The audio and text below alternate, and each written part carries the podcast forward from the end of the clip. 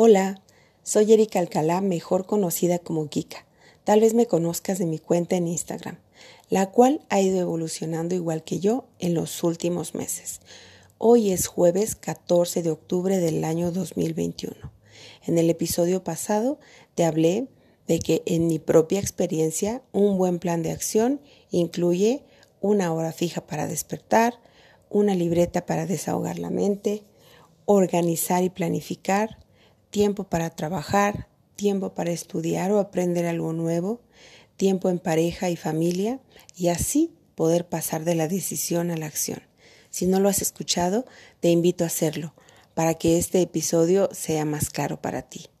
Mi propósito es ayudarte a pasar de la decisión a la acción, motivarte e inspirarte y también a dar el siguiente paso y en algunos casos a dar el primer paso.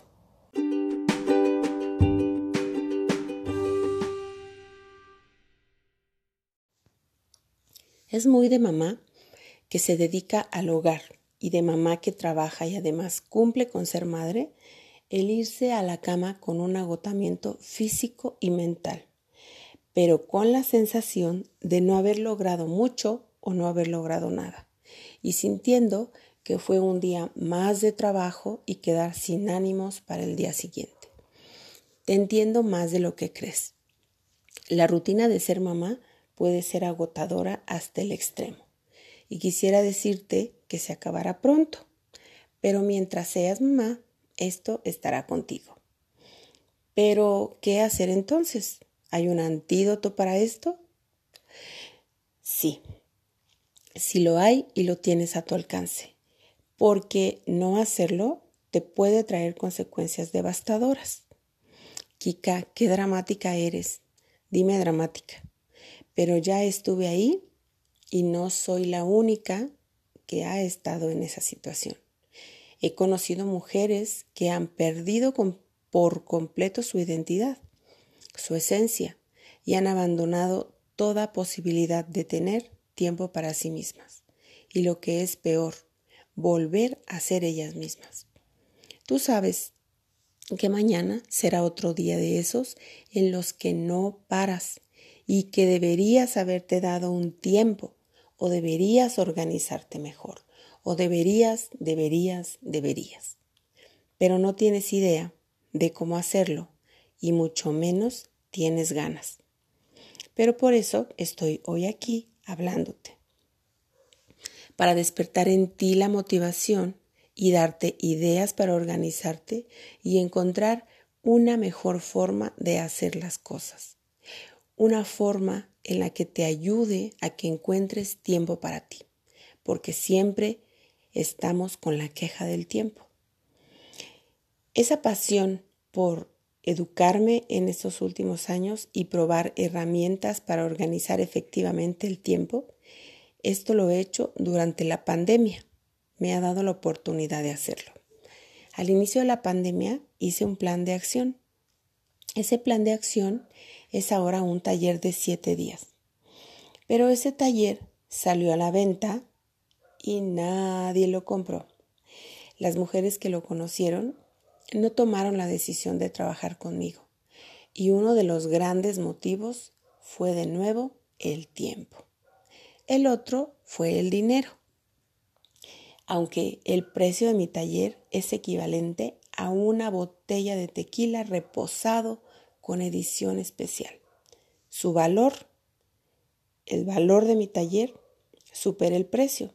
Sin embargo, lo entiendo. Porque después de preguntar a las mujeres por qué no se decidían por un plan de acción, no solo por el mío, las respuestas fueron el tiempo y el dinero. Siete días para trabajar en ti. Mm, no lo creo. Esa era la propuesta de mi plan de acción.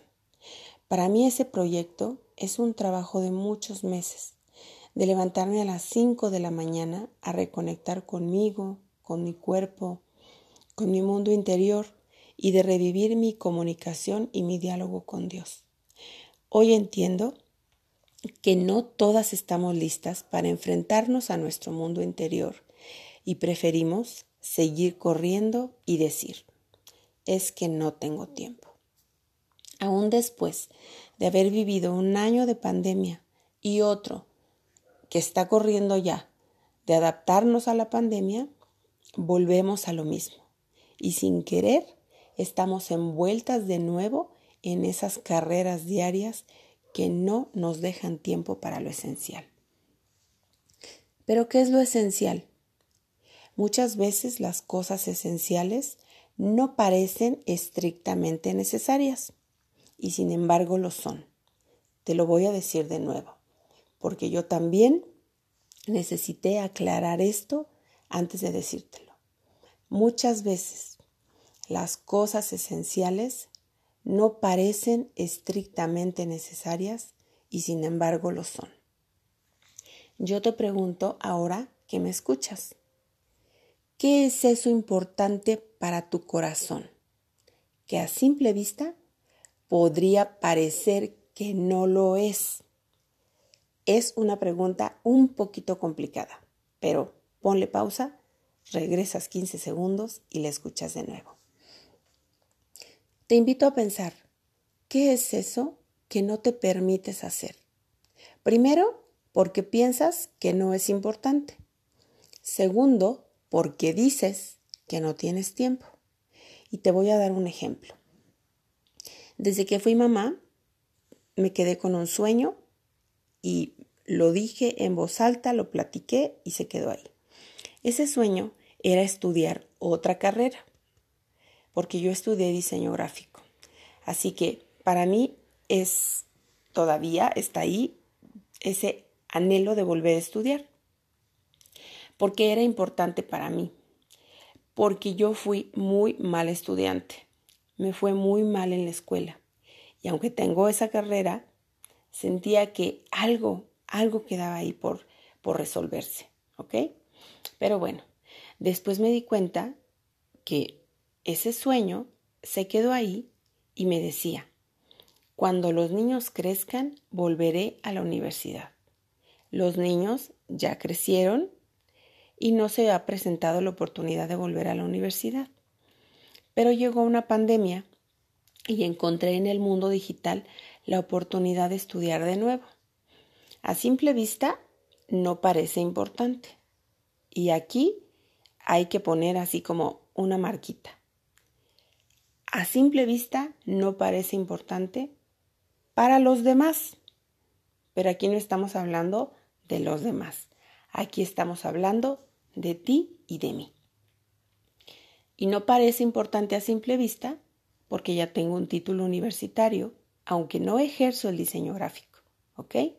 Soy mamá, tengo 45 años y al parecer, solo al parecer, tengo un poco la vida resuelta y podría parecer ya innecesario volver a estudiar. Pero ese es mi sueño.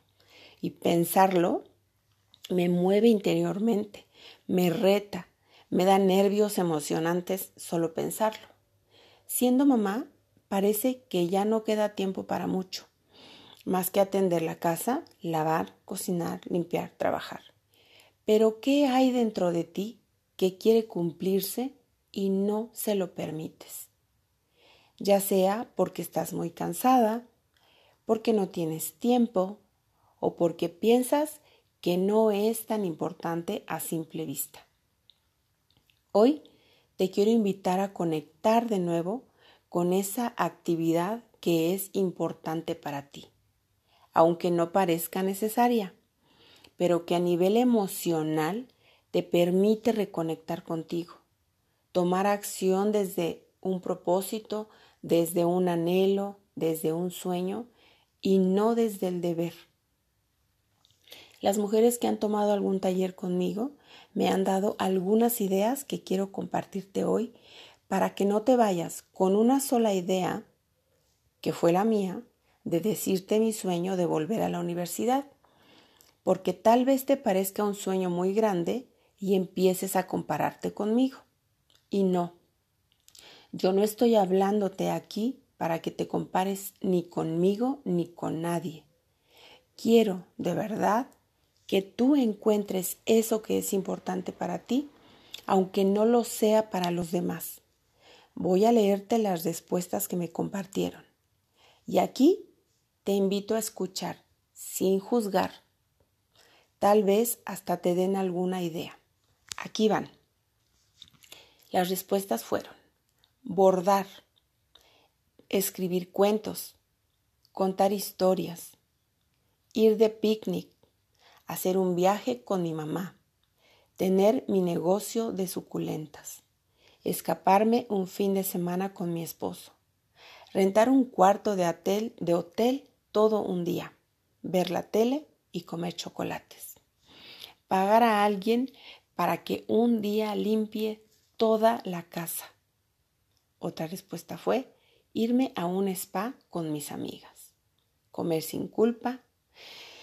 Y solo de leer todas estas respuestas me da nostalgia. ¿Quién dijo que ser mamá te impedía ser mujer, ser persona, hacer cosas esenciales aunque no parezcan importantes? Haz que mañana no sea otro día de esos en los que no paras y te digas de nuevo que deberías, que deberías darte tiempo. Si quieres escribirme, no dudes en hacerlo. Si llegaste hasta el final, te invito a escuchar el próximo episodio para inspirarte y motivarte. Gracias por dejarme hablarte al oído. Te espero la próxima semana para pasar de la decisión a la acción. Y recuerda esto, el primer paso siempre es el más importante.